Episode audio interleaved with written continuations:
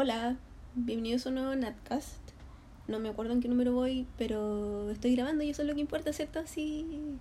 Em, estoy entre que salgo del resfrío y entro a la alergia, así que por eso estoy un poco gangosa.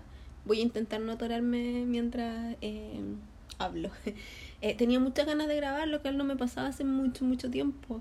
Así que voy a aprovechar esas ganas y mm, obviar esta voz medio gangosa para hablarles de algo así como medio fangirlístico que se me ocurrió porque estaba yo hablando, que, conversando con el, BF, el BFF, con mi amigo Aníbal, y mm, él me decía que nunca se repiten las cosas que ve.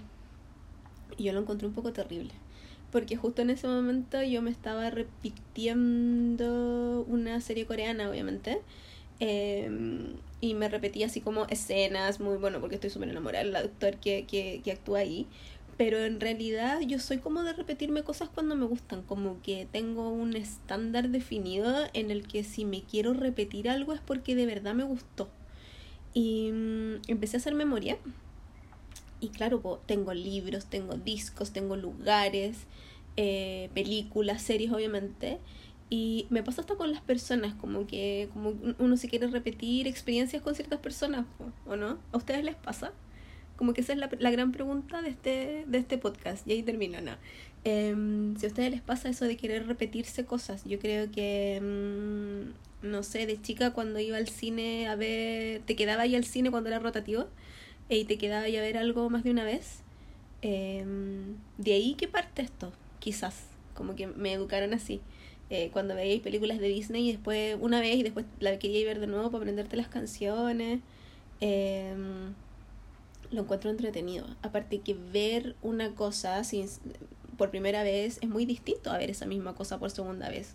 Cuando ya sabes el final, cuando sabes eh, el desarrollo que tiene. Hay películas quizás que es muy fome repetírsela, pero hay otras películas que es muy entretenido repetírsela. Y estoy pensando, no sé, en La Matrix, en, en La Guerra de las Galaxias, en las Terminator, por ejemplo eh, o en el sexto sentido, cuando ya sabía el final y, y, la ves de nuevo sabiendo eh, todos los detallitos, encuentro que es súper entretenido repetirse cosas. Entonces em, hice una lista, obviamente, está bien variada, lo reconozco, tengo más libros que otras cosas, pero está bien variada. Y em, es, la, es la, la, la, pregunta de las repeticiones es esa, si ustedes se repiten series o películas. Yo he conocido a otra gente que no se repite cosas, no, no es que el nivel sea extraño y y no se quiera repetir ni una cosa, pero yo, yo, yo he, conocido gente en, a lo largo de mi vida que tampoco son de, repetirse cosas, como que empiezan a cachar que, ah, esta película ya la vi y la pagan o la cambian. Eh, yo creo que a mí me ayuda el que tengo mala memoria y de verdad que tengo mala memoria. Eh, para las películas tengo mejor memoria, sí. Entonces yo sé si vi algo. Puedo ver el póster y digo, no, si esta ya la vi, no me gustó no, esta ya la vi, pero no me acuerdo quizá, pero sé que la vi. No es tan como, como amnesia. Em, pero me pasa que por tener mala memoria, eh, porque si yo no anoto las cosas, de verdad me cuesta mucho agarrarme a la información. Em, cuando leo libros, me cuesta mucho más acordarme, porque yo puedo decir, leí este libro, pero si tú me dices de qué se trata, quizás puedo dar un, un, un, resumen muy general, pero los detallitos no me acuerdo y el final generalmente no me acuerdo. Entonces hace un tiempo empecé a, eh, cuando terminé un libro, en un cuaderno, en una libreta, escribo eh, como todos los spoilers posibles del libro, como para acordarme después. Entonces así, sobre todo si es un libro que no me gustó tanto, que yo sé que no voy a querer volver a leer nunca jamás en la vida, eh, puedo volver a esa libreta y decir, pucha, yo leí este libro, pero ¿de qué se trataba? Ah, era esto. Eh, ¿Y en qué terminaba? Y tengo todas las respuestas ahí en, en escritas. Por, podría ir a internet, pero en realidad yo soy súper mala para averiguar cosas como en Wikipedia o en Google, soy pésima, entonces prefiero como ir a mi propia eh, base de datos, porque además me, me ayuda el escribirla. Eh, sobre todo porque yo leo harta fantasía y me gusta leer mucha fantasía, lo encuentro muy entretenido, pero eso significa que tengo que entrar a mundos donde eh, el orden de las cosas es diferente y donde eh, los autores han inventado cosas y los nombres son raros y tienen poderes distintos, entonces de repente como que se me confunden y no me acuerdo si en tal libro era sobre estas cosas o en otro libro era sobre otras cosas porque de repente no es tan obvio por los nombres de los, de los por los títulos del libro. Entonces me ha servido eso como harto, harto, harto, harto. Es un proceso súper más lento leer tomando apuntes. Como que me di cuenta eh, con el último libro que estaba leyendo, que lo, estaba leyendo por primera vez, entonces en realidad es un proceso súper desagradable. Eh, yo creo que no lo voy a hacer más, voy a leer nomás y si me gusta empiezo a, escribir o no. Pero mm, el tener mala memoria me ha ayudado a eso. Me acordé igual de mi abuelita porque mi abuelita tiene 89 años. Entonces obviamente ya se le están empezando a olvidar muchas cosas y de repente le yo el libro eh, que ya le he pasado antes, hasta a mí se me olvida que se los pasé, entonces le digo, te traigo un libro nuevo y ella así muy, muy, muy emocionada porque leyó un libro nuevo y en la mitad me dice, oye, esto ya lo leí. Y ahí cuando me dice que ya lo leyó, ahí yo me acuerdo que ya también se lo había pasado, porque de repente yo no leo tanto en español o no compro tantos libros de, que le gustan a ella, entonces la cantidad de libros que le puedo pasar no es tan amplia tampoco, pues entonces me, doy vuelta en los mismos títulos que leyó o no leyó. Eh, y eso es como chistoso porque yo creo que a mí me ha pasado también que empiezo a releer y ahí me doy cuenta, ah, y ahí como que me, llega todo, no, toda la información. Eh, a veces sigo y a veces no, no, no voy a mentir. Eh, ¿Por qué uno se repite las cosas? ¿Por qué a uno le dan ganas de volver a vivir? De volver a, leer, de volver a escuchar, de volver a ver ciertas cosas, no sé. No sé por qué, supongo que es porque nos hacen sentir bacán. Em, me pasa mucho con tengo razones distintas de por qué me repito las cosas en, en, medios distintos y me acabo de dar cuenta porque cuando me repito las series coreanas suele ser porque una o me gustan mucho los actores no, no lo voy a alegar o dos porque me hacen sentir muy bien porque son bonitas porque son lindas son bonitas entonces como que me, me agrandan el corazón con la música es porque necesito aprendérmela porque ando todo el día con, con la melodía pegada eh, y necesito aprendérmelas porque me gustan mucho. Eh, o bien porque hay ciertas músicas, ciertas canciones que me paran los pelos. Entonces esa sensación igual es como rica. Con los libros me pasa que me los repito porque el mundo al que me hacen entrar es tan rico, está tan lleno de detalles maravillosos que me emociono cuando descubro, me emocioné cuando descubrí esos detalles, entonces cuando los vuelvo a leer me vuelvo a emocionar igual. Y es entretenido eso, po emocionarse, por lo que sea. A mí me gusta mucho que en cualquier medio me emocione, haga que se me paren los pelos, que me haga llorar, que me haga reír, que evoque algún sentimiento. Para mí es, es, la meta. Eso y el, y el, desarrollo personal es la meta. Entonces, eh, todo lo demás es como un regalo. Y si, y si no tiene eso, obviamente es algo que no me gustó tanto y no me lo voy a repetir quizá. Entonces, como, eso es como fome. Quizás por lo mismo, eh, por el volver a sentir esa maravillosidad que le digo yo, es que de repente uno quiere volver a, a, vivir esas cosas, ya sea leyéndolas, escuchándolas, viéndolas o estando en, con gente o en algún, en, algún lugar. Eh, porque después yo pensaba, pucha, en realidad yo en algún momento de la vida dije que si tuviera plata como para viajar, eh, iría siempre a distintos lugares porque que lata repetirse lugares que ya conoce. Pero he ido tres veces a Edimburgo, cuatro veces a Edimburgo. Y las cuatro veces han sido súper distintas. La última vez fui sola y pude recorrer lugares que nunca había recorrido antes, porque no se lo tuve que mostrar a nadie, era solo para mí. Entonces em, no fui a ningún lugar típico, no fui a ninguna parte que había ido antes. Eh, no subí la colina, de hecho, que la colina la había subido las tres veces anteriores. Pero em, para mí Edimburgo es mi lugar favorito en la tierra porque cuando yo llegué, aparte que es hermoso, porque combina muy bien esto de ciudad medieval con ciudad moderna, esto de, las, no sé, jardines gigantes verdes con eh, calles de adoquines, pero pasan las micro y pasan los buses igual. Eh, todo muy moderno, Starbucks por todos lados. Bueno, no hay tantos allá porque allá hay más café enero y café costa, que obviamente yo voy a eso porque me carga el Starbucks. Eh, combina mucho estas dos cosas de, de, de, lo antiguo con lo nuevo, eh, la historia con, con, con, cosas nuevas también. Em, entonces, eso, que es como lo intrínseco básico de una ciudad, más que cuando yo llegué de verdad encontré que era hermoso y me trataron muy bien de entrar, hace que yo me sienta tan acogida, porque nunca lo he pasado mal ahí, eh, me hace sentir tan bienvenida que yo obviamente que quiero volver siempre y disfruto tanto caminar por las calles porque no hace un calor horrible, llueve mucho, a mí me encanta la lluvia, es muy verde, el cielo siempre es interesante, siempre hay nubes muy blancas o nubes muy negras cuando llega la lluvia, tiene costa, tiene cerro, tiene barro, tiene, tiene de todo, tiene mucha comida distinta, eh, el té es exquisito, no es caro para comer. Eh, podéis caminar un día completo por donde sea y siempre vais a encontrar algo entretenido. Tiene 500.000 librerías y son todas maravillosas y no son caros los libros. Entonces, como de verdad, el lugar ideal para mí. Y por eso he ido tantas veces y yo volvería siempre. O sea, estoy haciendo planes para ir a pasar un año nuevo allá porque hacen una, una celebración magnánima para el 31 de diciembre con eh, caminata, eh, prenden fuego y hacen fogata y es como un show así al aire libre en el invierno, es maravilloso, entonces como que tengo muchas ganas de ir y estoy haciendo planes para ir eh, como pronto.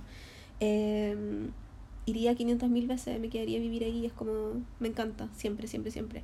Em, me acordé que a los niños les gusta mucho repetirse las cosas, como que mis amigos que tienen, que tienen papás, que tienen hijos, siempre dicen, no sé, po, y vi Coco como 15 veces este fin de semana, porque los niños de nuevo, de nuevo, de nuevo.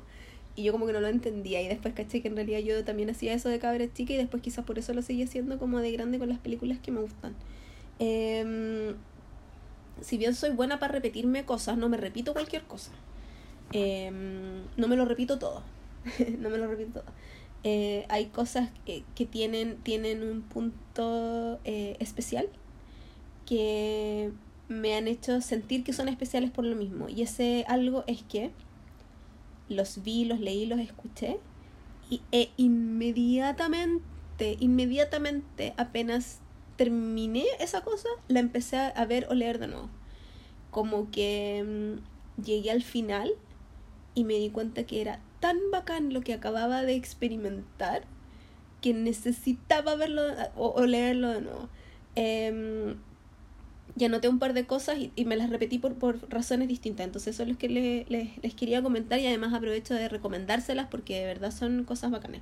El primero es mi libro favorito de la vida que es Neverwhere de Neil Gaiman. Yo le dediqué un episodio a Neil Gaiman de podcast, así que por favor escúchenlo porque Neil Gaiman es el más bacán de toda la vida. Em, y a mí me mandó Neverwhere, así como cuanto resumió corto, Neverwhere me, me lo mandó una amiga que yo tenía que vivía en Nueva York cuando recién nos conocimos, entonces como en el internet del año 99, 2000, así muy hace 15.000 años atrás. Y em, yo leí el libro, que era un libro con una portada muy fea, así como muy fome, un paperback casi de bolsillo, y me acuerdo que empecé a leer y me fui enamorando de todo, de cómo este gallo escribía, de los personajes, de la historia, eh, de todo. Y tengo todavía patente esa imagen de estar en mi cama en mi casa donde mi mamá y em, terminar de leer Neverwhere, de reírme, de decir así como acabo de leer la cuestión más bacán de la vida y empezar a leerlo de nuevo al tiro.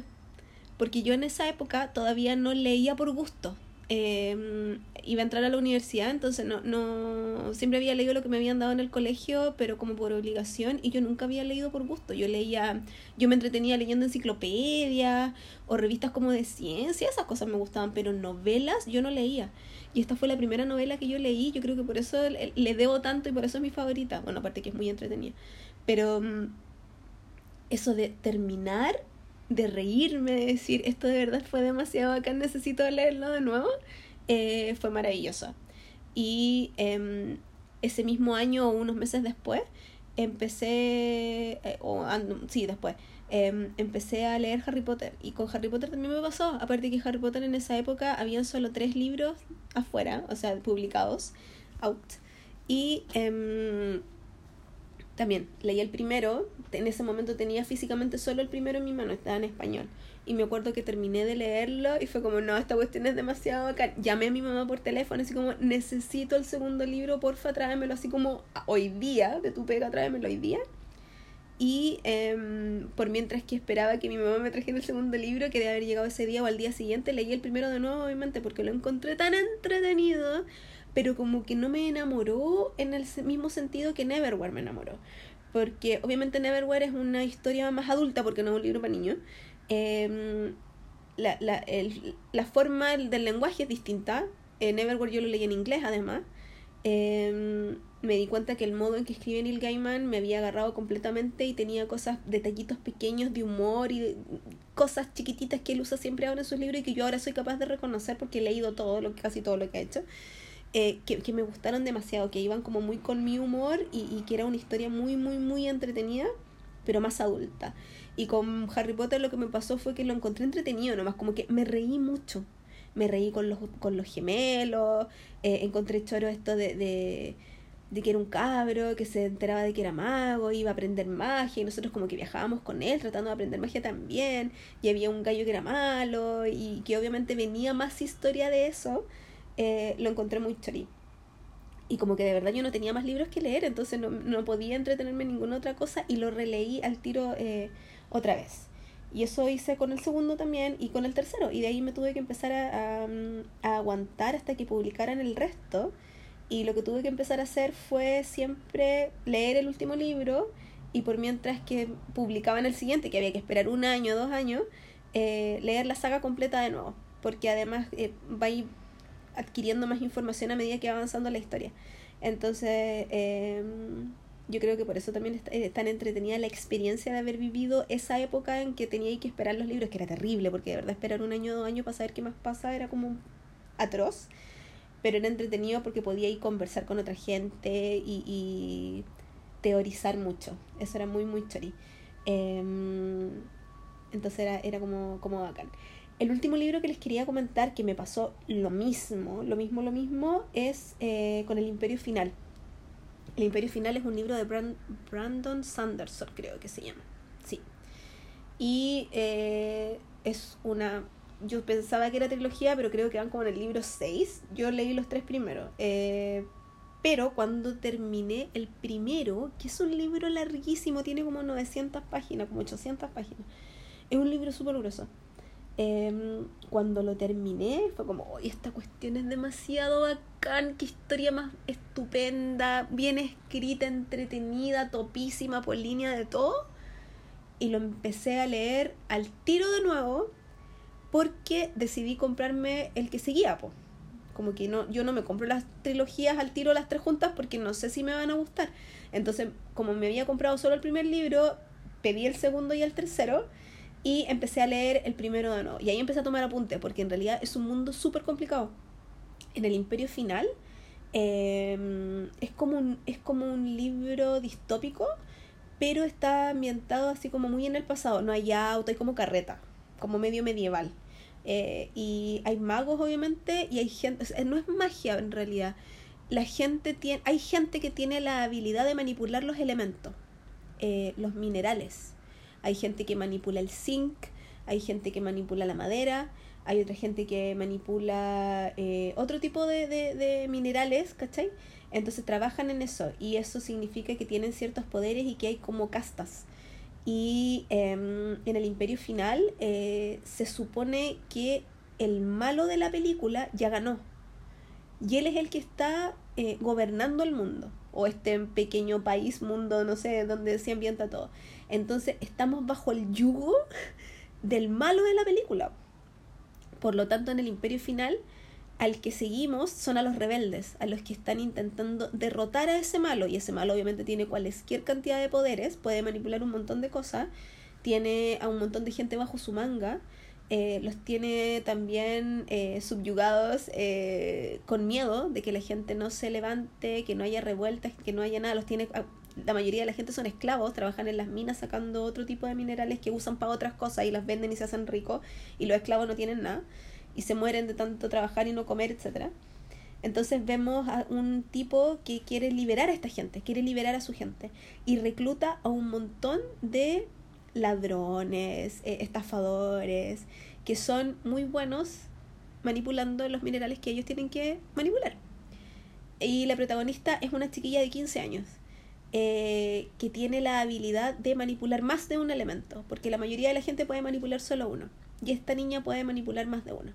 Entonces, este gallo le quiere enseñar a que manipule más cosas, porque eso significa que ella va a poder ser cada vez más fuerte.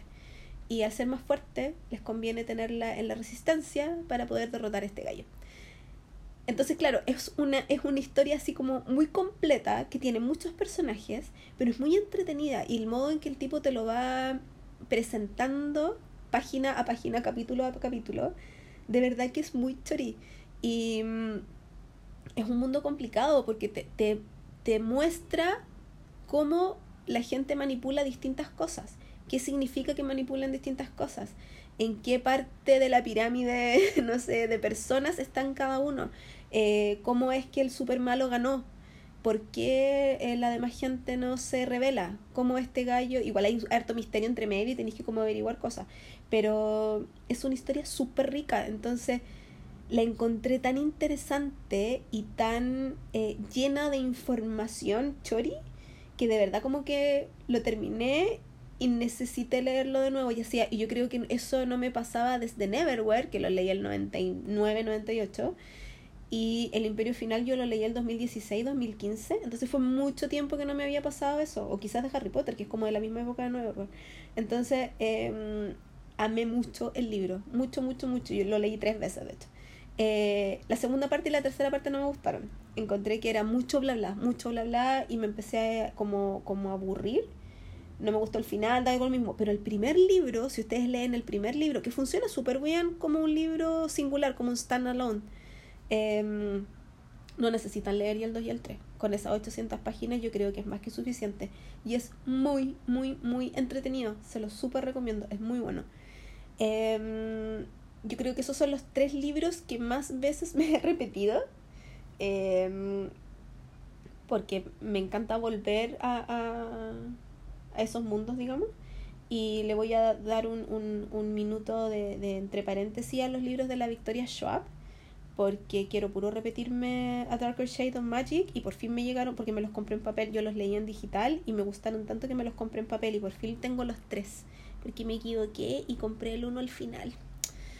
Pero ahora ya los tengo y quiero puro volver a leerlos porque esos libros también son entretenidos. Eh, en ese libro, si mal no me acuerdo, porque ustedes saben que mi memoria es pésima, son cuatro Londres distintos. Hay un Londres blanco, uno negro, uno rojo y uno gris. Y también hay magia, y hay un rey, y hay gente bacán, y hay villanos estupendosos, y son tres libros y son la super raja. Y lo único que yo quería cuando lo terminé era volver a leerlo, pero como lo tenía en digital, no quería volver a leerlo en digital, los tres libros, y por eso me los compré. Entonces, desde que los leí el año pasado, que me los quiero repetir. Y ahora por fin me los voy a poder repetir, estoy muy emocionada. Eh, entonces, en cuanto a libros, esos son como los que más, más, más me he repetido. Les voy a comentar películas, y de películas yo puedo decir que he visto muchas películas muchas veces. O sea, he visto La Guerra de las Galaxias 50.000 veces convengamos, porque la empecé a ver de cabera chica cuando la daban en la tele los sábados de verano, con comerciales y la veía en español con mi mamá. Eh, cuando las dieron después de nuevo en el cine, cuando han sacado ahora las versiones nuevas, qué sé yo. Pero mm, no me ha pasado eso de, por ejemplo, ver el Imperio contraataca y te, que termine y volver a verla al tiro porque la encontré bacán. Veo las tres nomás. Y después pasa harto tiempo, quizás pasan años y después la veo de nuevo pero no, me gusta mucho, soy muy fanática, me gusta mucho Star Wars, pero no, no a ese nivel de, oh, necesito ver esta weá de nuevo, fue demasiado bacán. No me pasó con no me pasó. Con la Harry Potter tampoco me ha pasado, porque convengamos que las películas a mí no me gustan, me gustan los libros. Eh, ¿Qué otras sagas como famosas hay? Yo no veo cuestiones de superhéroes porque como que me aburren montones, los Avengers me tienen chata. Eh, pero me acordé al tiro de cuando vi Máxima Velocidad. ¿Ustedes vieron Máxima Velocidad? Esa película, la del bus, eh, con Keanu Reeves y Sandra Bullock. Eh, yo me acuerdo que la arrendamos con mi hermano en el videoclub, así muy antiguo, porque la película es del 94. Entonces la arrendamos con mi hermano y la vimos en la casa y terminó y fue como, bueno, tenemos que ver esta cuestión de nuevo, estuvo demasiado en la raja. Y yo me acuerdo que fue muy chistoso porque era verano y estábamos tan emocionados y tan metidos en la historia con este bus que no podía bajar de los 50 kilómetros por hora a esa velocidad. Eh... Entonces no se podía detener y tenía una bomba arriba y que Reeves y que la Sandra Bullock gritaba y que la weá, no sé qué. Entonces fue tan entretenida la película que con mi hermano sudábamos los dos, que a poco menos que estábamos tomados de la mano, así como, no, van a chocar, Sandra Bullock, no saques el pedal del acelerador. Fue muy, estábamos muy involucrados en la cuestión. Entonces me acuerdo que terminamos la película y como que nos miramos, fue como, loco, veámosla al tiro de nuevo. La vimos de nuevo, llegó mi mamá del trabajo y llegó un nuestro vecino así como de toda la vida. Y le dijimos así como, tenemos esta película y hay que devolverla mañana, ¿la quiere ver? Y él dijo, ya, pues, y la vimos de nuevo. demasiado fanático, pero es que Speed es muy buena. Bueno, era quizá cuando yo fui a ver a mi hermano ahora en, en, mayo, que mi hermano vivía afuera, entonces lo fui a ver, justo estaban dando speed en, en la tele. Y él me dice, Nene, mira, están dando máxima velocidad, la caga. Y yo me senté al lado de él como para verla y me aburrí montones, la encontré larguísima, la, la parte del, inicio. Eh, no todavía cuando van en el bus, cuando ya están en el bus súper entretenida. Pero antes como que lo encontré eterno yo decía, bueno, ¿a qué hora se suben a la micro? Por favor, basta. Como que me puse a jugar en el teléfono mientras se subían a la micro. Cuando se subieron a la micro, ahí le empecé a poner atención de nuevo y me encantó. Pero la primera parte la encontré muy, muy, muy lenta. Pero mm, es entretenida. Entretenida y me encantó, me dio mucha risa y me encantó acordarme que nos repetimos muchas veces eh, Máxima Velocidad. Otra película que me repetí muchas veces con mi hermano Los Aristógatos. Cuando estábamos chicos, esto yo lo he contado antes, cuando estábamos chicos nos dio la peste cristal debemos haber tenido como siete años, ocho años. Eh, mi hermano tiene un año menos que yo, entonces teníamos como la misma edad y nos dio la peste cristal y mi mamá se consiguió un video, un equipo de video, un VCR, eh, para que viéramos películas porque estábamos metidos en la casa, en esa época no había cable y estábamos aburridos, no íbamos a ver teleseries, pues, ¿cachai? Estábamos en cama. Entonces se consiguió este eh, video grabador, no me acuerdo cómo se llamaban, y con películas grabadas así muy pirateadas. Y las vimos todas, pues, o sea, la Bella Durmiente, La Cenicienta, El Libro de la Selva, La Dama y el Vagabundo. ¿Qué más tenía? Ya dije La Cenicienta. De haber tenido Blancanieves, eh, Lo siento, un Dálmata. Y tenía Los Aristogatos. Y con mi hermano rayamos la papa con los aristogatos. Nosotros no habíamos tenido gatos aún en la vida, pero rayamos la super papa con los aristogatos. La amábamos y la poníamos de nuevo y la poníamos de nuevo. Y ya no éramos tan guaguas como para decir de nuevo, de nuevo, de nuevo, como los, los hijos de mis amigos que ven Coco 500 veces, ¿cachai? Pero ya estábamos más grandes, pero es que la amábamos, fue muy, la vimos muchas veces. Pero es que en, en realidad no se puede negar que Los Aristogatos es una muy buena película. Es muy entretenida. Tiene de todo, además. Tiene, tiene romance, tiene buena música, tiene humor, tiene partes que son así como terroríficas, tiene partes que te dan susto, tiene partes como de acción. Eh, cuando la yegua le pega la pata al malo, tiene un malo malísimo, malísimo, malísimo, y tiene personajes secundarios topísimos. Entonces, de verdad, es en París, eh, tiene jazz y lindy hop y swing, porque bailan, y tiene blues. Entonces, de verdad, yo como que, por eso es mi película de Disney favorita todavía. Pero me acuerdo que eh, con mi hermano la repetimos muchas veces y de hecho es una película como de la que siempre nos acordamos porque la vimos muchas veces, porque nos gusta mucho y porque todavía como que nos marcó a los dos. O sea, nosotros vemos ganso, nos acordamos de los aristogatos. Yo veo un tren, me acuerdo de los aristogatos. Eh, cada vez que escucho como los nombres de, me acuerdo de los aristogatos. Escucho swing, me, acuerdo, me acuerdo de los aristogatos. Obvio, todavía me tengo pendiente bailar la canción de los aristogatos, sí. El Todos quieren ser ya gato jazz. Eh, porque no me ha tocado. Yo sé que la han tocado de repente en la escuela, pero me, hace falta, necesito eh, poder hacer eso. Eh, y la última película que quiero mencionar es una de mis películas favoritas. Yo tengo dos películas favoritas, así como muy empatadas en el primer lugar, y esta es una de ellas, que es Orgullo y Prejuicio del 2005. Em, yo no la vi en el cine hasta recién este año en enero. Entonces cuando la vi así, me creo que la vi en, no, pues si en esa época ya no había video, la debo haber visto como en internet. O quizás la vi en DVD. Em, la amé mucho. Y cuando terminó, como que quedé muy, muy, muy enamorada de todo y necesité verla de nuevo. Entonces le puse play inmediatamente, apenas había terminado. Eh, Orgullo y Prejuicio es preciosa. Es hermosa en todo sentido. Y por eso me gusta mucho. Me gusta mucho repetírmela y yo creo que la veo una vez al año porque la ropa es linda, la gente es linda, los pasajes, los paisajes son lindos, la música es maravillosa, yo amo esa banda sonora. Em, en sí todo está muy bonito y está muy bien cuidado y me encanta como adaptación. Eh, yo que leí el libro, eh, hay mucha gente a la que no le gusta, pero a mí me, me encanta, encuentro que es perfecta. Eh, y me ganó en la primera escena, cuando, o sea, no la primera primera, pero la primera escena como con mucha gente, en el, en el baile, en el baile popular que se llamaba en esa época, eh, que no es cuando se visten de blanco todos bonitos y qué sé yo, sino que es como un baile más, más campestre. Eh, porque yo hasta ese momento había visto películas de Jane Austen o de la época en que los bailes eran muy fifí y eran muy cuidados y bailaban muy fome. Y acá la gente sudaba, se reía, se tropezaba, estaban todos colorados, eh, de tanto hacer ejercicio y saltar y qué sé yo. Y, y me ganó, me ganó por eso, porque la encontré real la encontré que de verdad así debe haber sido, deben haber sido las fiestas en esa época, por eso la gente iba, porque era entretenida y lo pasaban bien y, se relajaban bailando y bailar es bacán.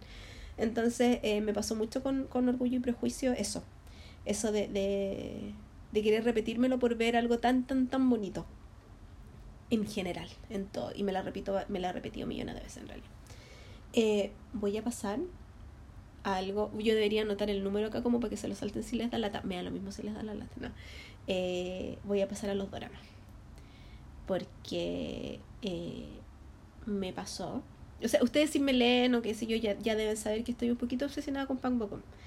Y eh, después de mucho tiempo teniendo la serie ahí en Veremos en la tengo pendiente, en uy, sí, voy a ver esta, pero de ahí porque quiero ver esta otra primero, en septiembre, en octubre, por fin le puse play a eh, Loving the Moonlight. O como la vi yo, eh, Moonlight Drawn by Clouds.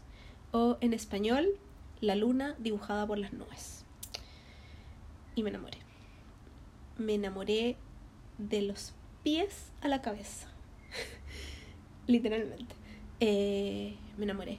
Eh, porque yo sabía que iba entrando a una serie coreana de 20 episodios de época en la que conocía de vista a los protagonistas porque me conocía el póster de memoria de tantas veces que lo había visto en mi lista de, de esta es una serie que tengo que ver pero no me he dado el tiempo de verla. Em, pero me súper enamoré en el primer episodio. Eh, esta es mi excusa para hablar de la serie porque necesito seguir hablando de la serie. Yo le hubiera dedicado un podcast completo y se la hubiera, les hubiera comentado la serie completamente en un podcast completo de tres horas. Pero voy a tratar de autocensurarme y de resumir el por qué la amo tanto y para recomendársela. Si ustedes nunca han visto una em, serie coreana, les recomiendo que vean esta. Por ahí leí el otro día y que me dio rabia un poco eh, que era como una película de Disney ambientada en Corea, porque era así de perfecta, así como muy idílica, como bonita, me da lo mismo, es hermosa y la amo. Eh, Loving the Moonlight es una serie coreana de, 20, de 18 episodios, perdón, de una hora cada uno, ambientada en la era Joseon, en el 1800 y algo, 1825 por ahí. Entonces es de realeza, es de época. Eh, la realeza es distinta en Corea a como es en las monarquías europeas que estamos acostumbrados a ver. Eh, sea de época o no sea de época, es diferente. El trato entre las familias reales es distinto, eh, viven todos en, en, como en una ciudad real donde hay distintos palacios y en los distintos palacios viven los distintos miembros de, la, de las reales y viven todos separados. El rey, de la reina, de los hijos, de los porque tienen hartos hijos, el rey puede tener varias señoras, de hecho puede tener varias esposas, tiene concubina, tiene y todos viven como en la misma ciudad pero separados y todos saben que existen, pero nadie se junta con nadie y cada uno tiene sus propios sirvientes, su propia corte, digamos. Y están los ministros, y están los consejeros y todos viven ahí. Entonces la gente paga los impuestos para que todos ellos vivan. Eh, y estamos en una época en que están viendo si le vuelven a subir los impuestos a la gente y el rey se está dando cuenta que hasta los muertos están pagando impuestos. A ese nivel de, de estamos mal. ¿Dónde se está yendo esa plata? Entonces hay mucha corrupción. Eh, tiene, por eso me gusta, porque tiene un lado político de hay mucha corrupción y estamos tratando de ver cómo arreglamos este entuerto. Eh, los ministros no quieren ceder en nada y ellos saben que son súper privilegiados y tienen muchas lucas y tienen a sus familias todas metidas ahí, la cofradía y el nepotismo. Eh, y tenemos a un rey que quedó traumado con una revuelta que hubo 10 años atrás, donde murió mucha gente. Él se siente muy culpable, entonces ahora tiene mucho miedo de tomar decisiones em, como fuertes y drásticas, porque eso hizo que hace 10 años hubiese una matanza gigante. Entonces ahora como que le tiene miedo a todo y no hace nada y al final deja que los ministros hagan lo que quieran. Y por eso el país está así. Y él tiene a un hijo, tiene varios hijos, pero su hijo primogénito, que es el príncipe heredero, eh, es un cabro hermoso. Es un cabro que tiene 19 años, eh, no, sí, 19 años, eh, y que en realidad como que le gusta leer novelas, no está ni ahí mucho, es como bien al lote, le falta madurar. Pero él va a ser el rey, entonces se tiene que pegar el alcachofazo de que él tiene que manejar a este pueblo y a esta gente y que está rodeado de gente, de ministros y de consejeros que en realidad están trabajando para ellos mismos, no para el país. Entonces él inteligentísimamente y gracias a la memoria de su mamá eh, empieza a, trabajar en sí mismo y en la gente que lo rodea para poder crear un mejor Corea, ¿cachai? Como eso. Pero esa es una arista de la serie. Porque la otra arista obviamente es la parte romántica. Y la parte romántica empieza con una chiquilla que ha vivido toda su vida como hombre. Eh, hay un secreto ahí, entonces tú no sabes por qué. Pero la cuestión es que ella ha vivido desde los 8 años, desde los 7 años como niño. La mamá nunca la dejaba ponerse vestido, no la dejaba usar el pelo como, como con florcitas, nada, nunca, nunca, nunca. Y ella en esta revuelta que pasó hace 10 años atrás perdió a su mamá. Entonces vivió mucho tiempo sola hasta que un tipo que trabaja en, una, en un circo la recogió. Y ella trabaja en el circo, trabaja en el circo, toca instrumentos, actúa en la calle, etc. Y además trabaja eh, siempre como niño, em, escribiendo cartas de amor. Entonces la gente, él se, se ha hecho un tremendo nombre, eh, como que todo el mundo la conoce, como él. Eh, allá va Sam Nom y Sam Nom es seco y Sam Nom si tú tienes un problema de amor, él te puede dar consejos y además te puede escribir una carta súper bacán para que tú le des a tu enamorada, qué sé yo. Eh, da consejos como en, en ese ámbito. Y por una confusión de un tipo que se le ocurrió mandarle una carta a alguien que no debería haberle mandado, eh, ella se encuentra con el príncipe heredero. Sin saber que obviamente que es el príncipe heredero. Se encuentran en la calle. Y se odian, pelean, tienen una escena juntos que es muy chistosa. Eh, todo esto en el primer episodio. Y ella, al final, esto no es un spoiler porque pasa en el, en el primer episodio en realidad, ella es vendida. Eh, ella debía plata, obviamente, porque trabajando en el circo y escribiendo cartas de amor no le, no le pagaban nada, pues no tenía luca. Entonces pidió un préstamo y no lo pudo pagar, como sucede. Y eh, los prestamistas la venden al Palacio Real y cuando la venden al Palacio Real, ella eh, tiene que empezar a vivir como un eunuco.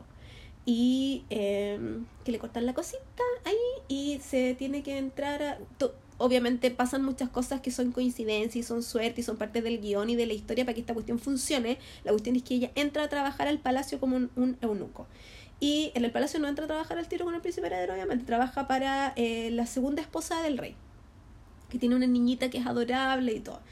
Y él em, se va haciendo como buena fama, de que, de que eh, es buen trabajador, eh, que además es muy inteligente, qué sé yo, y como que va, va subiendo, va subiendo, va subiendo, hasta que obviamente termina trabajando en el palacio del príncipe heredero. Y él la huevea mucho, le encanta huevearlo, porque obviamente se conocieron afuera sin saber ninguno de los dos que lo que eran. Y em, es hermoso ver cómo el amor florece, además porque el príncipe piensa que él es él. ¿Cierto? Eh, que Sam Nom es un muchacho. Entonces, eh, nosotros vemos al príncipe enamorarse de un muchacho. Y como él es el príncipe, lo podría lo más bien hacer lo que él quisiera. Eh, hay rumores en el palacio de que el príncipe prefiere a los hombres. y él los reta así como, ¿por qué andan esparciendo rumores de mí? Pero si fuera así, ¿qué? ¿Cachai? Entonces es muy hermoso, es todo bello, bello, bello, bello. Y em, yo me acuerdo de haber estado viendo bueno, que no pasó hace tanto tiempo, pero estando viendo el, el, el primer episodio y me enamoré completa y absolutamente de todo. Em, porque la historia en sí es muy bonita, eh, los actores son... Vieron mi cara en este momento. Son hermosos. Eh, la fotografía es muy bonita.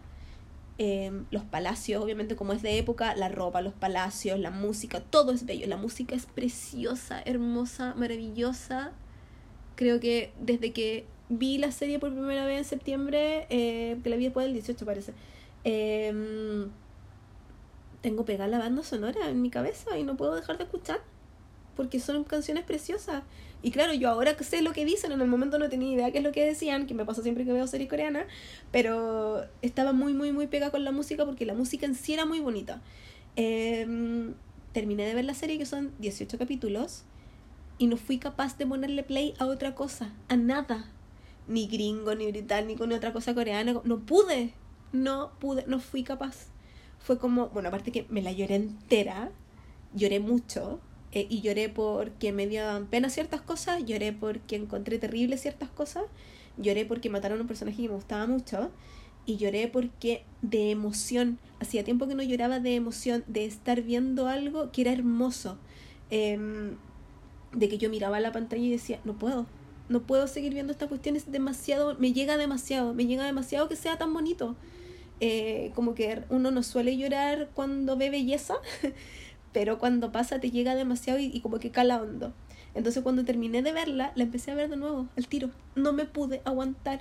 Y ahí obviamente llamé a mi mamá y le digo, mamá, tenéis que ver esta serie, es preciosa, yo la estoy viendo de nuevo y la amo. Y yo estaba en la pega y lloré mientras le estaba diciendo a mi mamá porque era preciosa. Mi mamá muerta la risa porque me agarraba por el huevo gigante de veces porque yo estoy muy pega con la serie.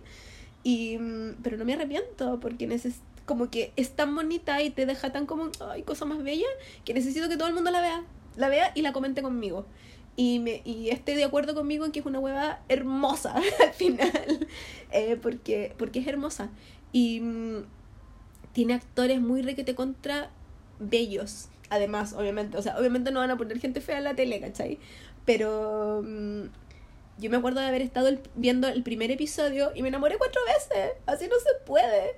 La niña protagonista que hace de Sam Nom, que es el, el tipo este que entra al palacio como eunuco, es preciosa yo nunca, o sea, de verdad, yo creo que nunca había visto una coreana tan bonita. Es hermosísima. Y tiene 17 años. Ahora tiene 19 porque la serie del 2016. Pero es hermosa. Es linda, linda, linda, linda. Entonces, por una parte tú decís, ¿cómo estos locos no van a cachar que es niña? Porque es muy bonita. Pero yo digo que funciona igual. Porque igual es como flaquita, es como chiquitita, ¿cachai? Puede ser como esos, eh, como niño, no como hombre aún, ¿cachai? No es masculino. Em, el príncipe heredero yo estoy, o sea, yo no lo voy a negar, estoy muy enamorada de Park Bogum. Lo superamos. Me da lo mismo que sea más chico que yo. Tiene 25 años. Pero encuentro que el tipo es demasiado buen actor. Bueno, aparte que el loco es mío, hay que decirlo, pero es demasiado buen actor.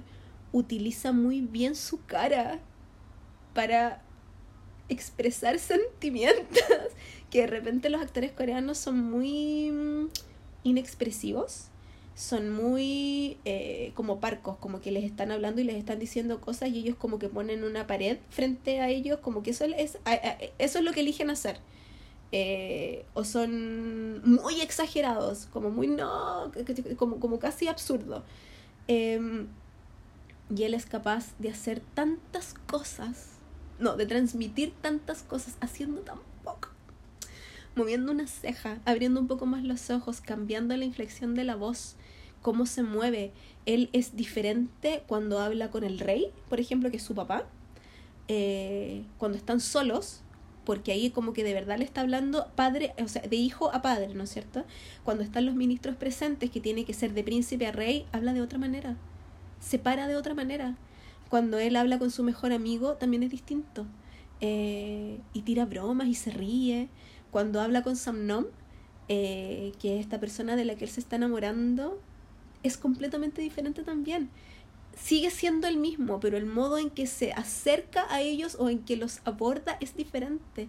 Y yo como que me di un poco cuenta la primera vez que la vi, pero la, en la segunda pasada de la serie eh, me di cuenta que el loco hace muchas más cosas. Y, y, y encuentro que las cosas que elige hacer son perfectas para el momento en que las elige hacer. Entonces, como que yo, como que no podía no enamorarme de una cosa así, porque es perfecto, es perfecto, no, no, no tiene una risotada mal puesta, no tiene eh, que tú digas, uy, ¿por qué hizo ese gesto? Qué raro. Nada, nada, es todo, está tan cuidado, está tan bien hecho, que es perfecto. Eh, hay otro actor que eh, hace de su mejor amigo, que él es como el ninja de la película, el que pelea y el gallo como oscuro, anda siempre vestido de negro, él es como misterioso, nadie sabe mucho de él, qué sé yo. El loco es terrible mino también, y es precioso, y es precioso de adentro, y es precioso de afuera, y me encanta. Y agarra para el huevo al príncipe, pero sin, pero con mucho respeto, y, y lanza flecha, y pelea con espada, y es, es topísimo, es como el, no sé, el mejor amigo de, pero es maravilloso. Y el último personaje, así como, que yo siempre digo que me enamoré cuatro veces, es el nieto del primer ministro. Y él es como un gallo de mundo, él ha viajado, eh, él siempre reconocería las curvas de una mujer, entonces él sabe al tiro que Sam no es mujer, la cacha al tiro al vuelo. Y obviamente se enamora de ella porque teleserie. Eh, también es un loco topísimo, buen mozo, él canta también, porque él es parte de un... Yo no cacho nada de, K-Pop ni de nada de, música coreana en realidad, eh, más que la, las canciones que escucho en las teleseries, esas sí las cacho. Pero él es parte de una banda, supongo, no sé, y tiene una canción en la teleserie, y es como, mira tú, bueno, el protagonista también tiene una canción en la teleserie que me hizo trizas el corazón, porque, querido Radio Escucha, una T es masoquista yo lo reconozco. No solo vi la teleserie por segunda vez, así como sí la voy a ver por segunda vez, cuando la vi por segunda vez le busqué la letra de las canciones. Y eso significa que cuando ponían la canción en la serie, yo ahora sabía de lo que, lo, que la canción estaba diciendo. Lloré mucho más la segunda vez. Fue terrible. Y la canción que canta Pak Bogum, que se llama Mi Persona, porque los coreanos usan mucho en vez de decir como te amo, dicen tú eres mi persona como que, como que reclaman, como que le ponen una bandera a la persona, así como tú eres mía, como, como, como de, de, de pertenencia. Y la canción que canta él se llama Mi persona. Y yo no sé si es la música, no sé si es la letra o la combinación de las dos cosas, que ha pasado un mes y medio y yo sigo escuchando la canción y me pongo a llorar. O se me llenan los, ya no me pongo a llorar tanto, pero se me llenan los ojos de lágrimas, me emociona, la encuentro hermosa. Y ahí voy a dejar de hablar porque si no puedo hablar 3.500 años de esta cuestión y no debería. Eh, ¿Qué más les puedo contar? Ah, lo último, hablando de esto de, la música, que era obviamente muy importante.